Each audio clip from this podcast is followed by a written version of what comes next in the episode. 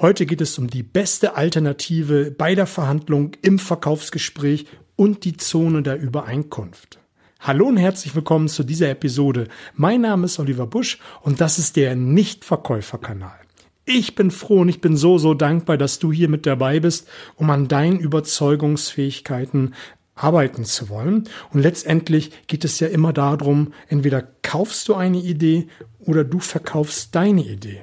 Und du bist auch letztendlich das, was du verhandelst. Und viele fühlen sich in einer Verhandlung unterlegen, sie fühlen sich machtlos und sie fühlen sich einfach sehr, sehr klein, weil der Gegenüber vielleicht selbstbewusster auftritt, ein mächtiger Lieferant, also der mächtiger Kunde ist, vor dem man ehrfürchtig erstarrt und man gar nicht genau weiß, wie man reagieren soll. Und da möchte ich dir einfach heute mal Abhilfe schaffen, dir nochmal einen Impuls mitgeben. Vielleicht kennst du die Butner schon, aber vielleicht kennst du die Zone der Übereinkunft nicht. Und da möchte ich dir heute, heute das eine oder andere Beispiel geben, wie du das für dich nutzen kannst und wie du auch mal außerhalb der Box denkst einfach mal ein bisschen quer denkst, weil viele sagen immer wieder, ja, letztendlich geht's doch bei dem Kunden nur um den Preis, es wird nur noch darum verhandelt. Ich sag dir, es ist ein Glaubenssatz. Wenn du dir das einredest, dann wirst du das Gespräch bewusst oder unbewusst darauf lenken und wirst selber auf den Preis zu sprechen kommen oder sofort, wenn der Kunde irgendwie eine ähnliche Frage an, anspricht oder stellt, wirst du das sofort packen, wie, wie, wie der Wolf den Hasen beim Nacken und wirst sofort darauf anspringen und selber dann das Gespräch nur noch darum führen. Ich möchte dir einfach zeigen, dass du anfängst, außerhalb der Box zu denken, dass du dich genügend vorbereitest. Und zu einer Vorbereitung gehört es nicht nur, Name, Ansprechpartner zu kennen, die Kundenhistorie zu kennen und äh, wo der Kunde seinen Firmensitz hat, sondern sich auch zu überlegen, was sind die Alternativen in der Verhandlung. Und gehen wir mal davon aus, dass du mit einem Kunden einen Termin hast und dass der Kunde jetzt die beste Alternative ist. Natürlich gibt es draußen eine Vielzahl von Kunden, die sind zuhauf da, meiner Meinung nach, aber letztendlich sitzt du jetzt mit einem Kunden zusammen und was sind da die Alternativen, wenn es nicht der Preis ist? Schau, es gibt auch viel mehr Dinge, über die du mit einem Kunden verhandeln kannst. Und darüber darfst du dir mal im Vorfeld Gedanken machen, dir mal überlegen, was gibt es denn alles für Dinge, die ich mit einem Kunden besprechen kann. Und es ist nicht nur der Preis. Statt drei Prozent, dreieinhalb oder vier Prozent Nachlass zu geben. Du kannst auch darüber verhandeln, um zu sagen, lieber Kunde, wenn Sie einen größeren Rabatt wollen, dann müssen wir äh, das Zahlungsziel deutlich verkürzen. Statt zehn Tage machst du drei Tage nach Wareneingang. Oder du sagst ähm, 50 Prozent bei Lieferung, 50 Prozent dann ähm, 50 Prozent nach zehn Tagen nach Halt der Lieferung. Punkt. Ist eine Alternative, mit, die, mit der du ins Gespräch gehen kannst. Du kannst auch anfangen, wenn du ein größeres Unternehmen äh, vor dir sitzen hast, äh, mit mehreren Abteilungen und du sprichst jetzt mit einer Fachabteilung, wo du einen Termin hast, äh, wo es einen separaten Einkauf gibt, dann kannst du erwarten und verlangen, naja, wenn Sie jetzt bei mir diesen Auftrag zu diesen Konditionen abschließen, möchte ich dasselbe noch in der Abteilung B und C und D haben, damit ich dann auch diesen höheren Rabatt rechtfertigen kann bei mir im Unternehmen. Und da darfst du dir einfach mal im Vorfeld einfach mal überlegen, was sind meine Alternativen in diesem Gespräch? Um was kann man alles verhandeln? Und es geht nicht nur um den Preis. Es geht um größere Abnahmemengen, längere Vertragslaufzeit. Es geht um ähm, Zahlungsziele. Es geht um äh, Ausweitung der Geschäftsfelder. Wenn du nur ein Produkt angeboten hast, dann kannst du viel, viel, viel mehr machen. Und da darfst du einfach mal für dich und ähm, deiner Branche außerhalb der Box denken. Und viele haben einfach nur dieses Preisgefüge im Kopf und alles andere gibt es nicht. Nein, es gibt sehr wohl, sehr wohl viel mehr, worüber man verhandeln kann und auch verhandeln sollte. Und damit vergrößerst du den Kuchen, um den es letztendlich geht, nämlich das, was man alles verhandeln kann. Und dann bist du nämlich nicht mehr das kleine Hase, äh, was in der Verhandlung nur darauf gewartet werde, vom Wolf gerissen zu werden. Nein, Du hast viel, viel mehr Alternativen. Und du solltest natürlich auch, wenn du dir deine besten Alternativen dir überlegst, auch überlegen, was sind die Alternativen meines Kunden? Was kann er alles fordern? Was kann er alles ins Gespräch als Gesprächsziele mit hineinbringen? Und darauf bereitest du dich wieder vor. Und darauf bereitest du dich auch wieder darauf vor, was darauf die Alternativen sind, was deine Schachzüge sind. Letztendlich ist Verhandeln ein Spiel, ist ein Schachspiel. Das ist auch eine gute Metapher, die ich in Workshops, Trainings immer wieder ganz gerne verwende. Versuch doch hervorzusehen, was sind die nächsten Züge deines Gesprächspartners. Und das darfst du einfach mal für dich recherchieren und auch überlegen. Und dazu gehört es natürlich für für ein Verkaufsgespräch viel, viel Zeit in der Vorbereitung zu investieren, dass du dann im Verkaufsgespräch auf dem Punkt punkten kannst. Und lass uns mal zur Zone oder Übereinkunft kommen.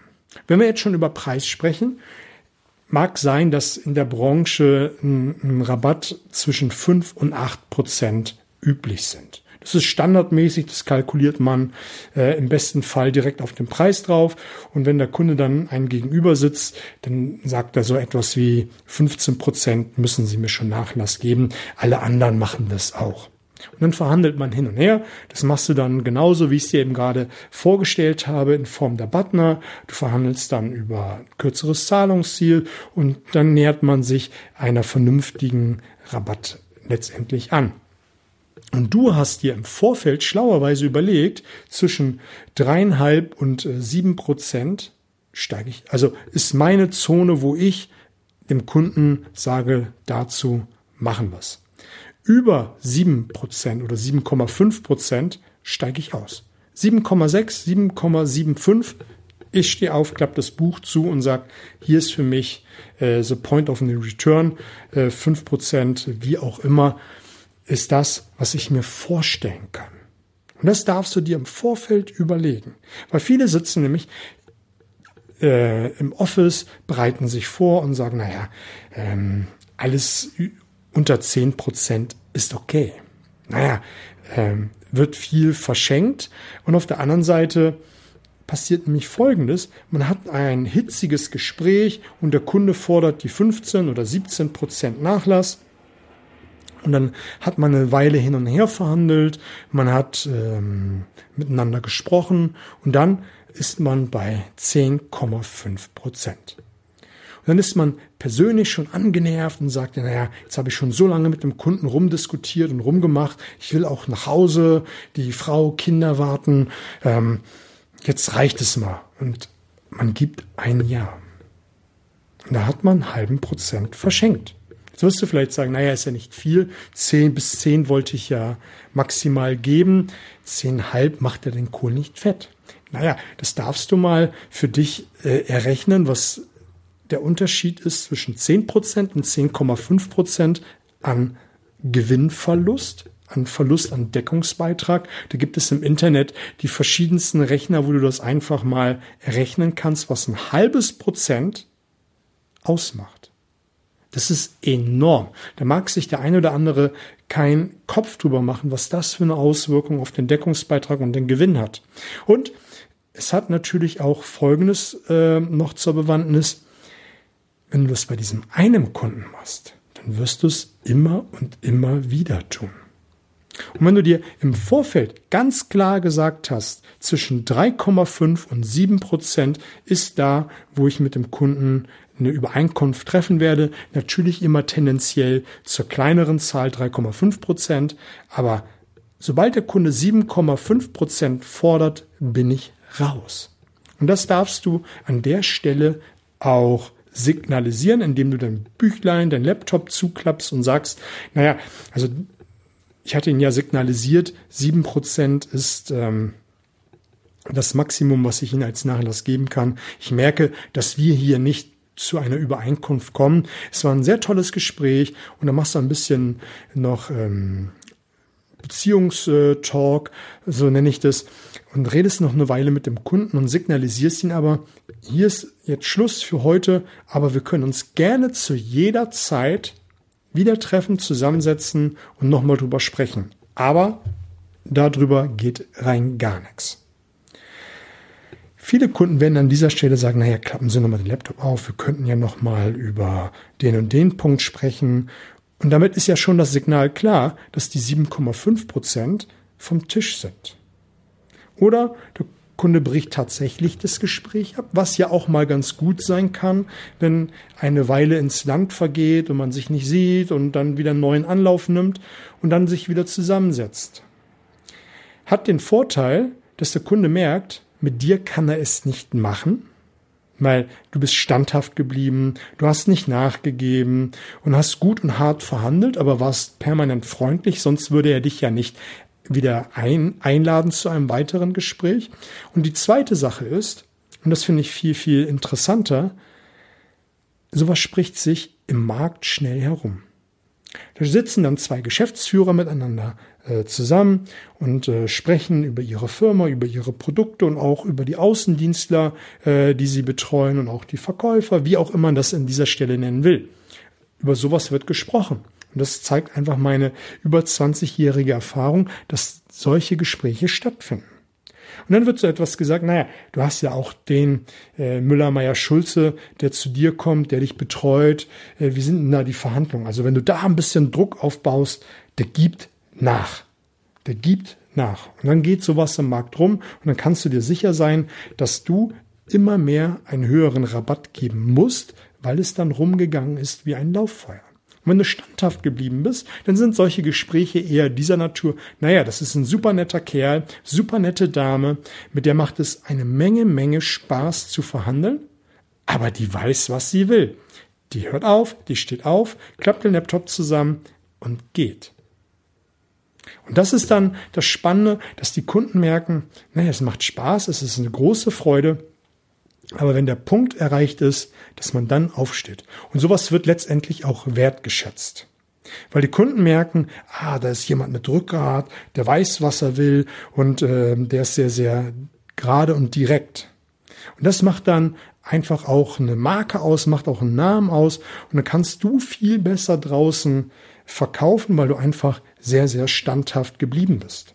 Dazu gehört natürlich, dass du ein gutes Mindset hast. Dazu gehört es, dass du dich äh, gut vorbereitet hast. Also über das, was wir eben gesprochen haben, die Butner, die beste Alternative immer im Köfferchen zu haben, dass du außerhalb der Systeme gedacht hast, über was du alles mit dem Kunden verhandeln kannst. Und natürlich gehören da auch Techniken, Skills und ähm, all das Werkzeug, was ein guter Vertriebler, Vertrieblerin haben muss, um gut zu überzeugen. Wenn du all das hast, dann kannst du dir über die äh, Zone der Übereinkunft viel, viel leichter hinwegsehen oder nicht hinwegsehen, sondern die viel, viel äh, gelassener sehen und aufstehen, wenn du all dieses Rüstzeug nicht hättest. Weil viele geben dann einfach nach und sagen dann zu äh, 10, 15 Prozent schnell mal ja, weil sie sich nicht darüber Gedanken gemacht haben, was wäre denn eine Alternative statt des Rabattes. Und wenn du dir allein diese Frage stellst, vor einer Verhandlung und dann mal anfängst aufzuschreiben, hat dich das schon mal enorm weitergebracht. Also, das soll es an dieser Stelle gewesen sein. Butner und Zone der Übereinkunft, mach dir jetzt zu jedem Gespräch, egal um was es geht, immer mal Gedanken, was sind die Alternativen, was für Argumente könnte die Gegenseite äh, hervorbringen und das ist, wo ist die Zone, wo ich mich darauf einlassen würde und wo ist der Punkt, wo ich Nein sagen würde. Allein wenn du den Punkt, wo ich Nein sagen würde, beherzigst, machst du deutlich mehr Umsatz. Du machst deutlich mehr Umsatz und bist deutlich überzeugender, weil du im Inneren weißt, was du willst und was du nicht willst. Also viel Spaß mit dabei. Gib mir ein Feedback äh, bei iTunes, gib mir ein Feedback bei Instagram. Da bin ich sehr, sehr häufig jetzt live mit dabei. Montags wie Mittwochs kommt immer ein Live. Da teste ich gerade noch, was die beste Zeit ist. Wenn du es mir in die Kommentare bei Instagram reinhaust, was die beste Zeit ist, wo, wo, wo es dich interessiert, dann werde ich mich bei den meisten Stimmen mit reinhängen und sagen, das ist der beste Zeitpunkt, um live zu gehen, um mal Themen aufzuarbeiten, die mir so zufliegen. Da gibt es immer zwei Punkte, die ich dann, oder zwei Lives, wo ich das dann aufarbeiten werde. Also, in diesem Sinne, viel Spaß, alles Gute.